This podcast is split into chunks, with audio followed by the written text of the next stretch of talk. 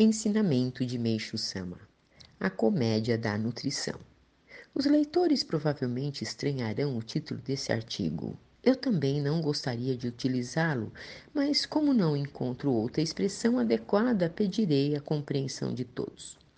Atualmente temos nutrientes com formas e aplicações diversas, como vitaminas A, B, C, aminoácidos, glicose, carboidrato, gorduras, proteínas e etc e todos estão a par do aumento que ocorre a cada ano na variedade de vitaminas.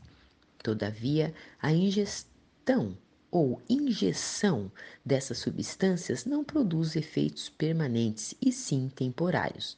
No fim das contas, o que se observa é o efeito oposto: quanto mais se tomam vitaminas, mais o corpo enfraquece. Não seria preciso explicar a essa altura que o alimento serve para manter a vida e a energia. Entretanto, na interpretação desse aspecto, há uma grande diferença entre a teoria atual e a realidade. Quando o homem ingere um alimento, em primeiro lugar, ele o mastiga, passando pelas vias digestiva, o bolo alimentar vai para o estômago, daí para o intestino. As partes necessárias são absorvidas, enquanto que o resto é eliminado em forma de urina e fezes. Até chegar a esse processo, entram em ação diversos órgãos, como o fígado, a vesícula biliar, os rins, os pâncreas e outros que extraem, produzem e distribuem os nutrientes necessários ao sangue, músculos, ossos, pele, cabelos, dentes, unhas, etc. Assim é realizada incessantemente a atividade de manutenção da vida, cujo funcionamento nem podemos conjecturar. Trata-se de uma misteriosa obra da criação, impossível de ser expressa por meio de palavras. Eis a verdadeira forma da natureza. Conforme dissemos, os nutrientes indispensáveis à manutenção da vida humana estão presentes em todos os alimentos. Se há uma grande variedade de alimentos, é porque todos eles transformam-se em nutrientes necessários. A quantidade e a preferência variam conforme a pessoa e a hora. A variedade do que se quer comer também depende da necessidade do organismo.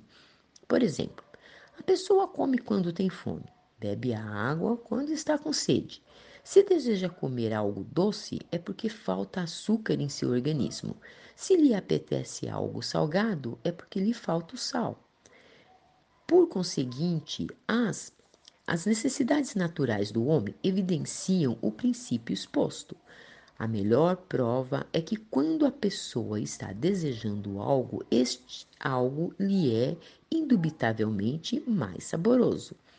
Por isso, podemos compreender o quanto está errado ingerir contra a vontade coisas como os remédios, que não são saborosos.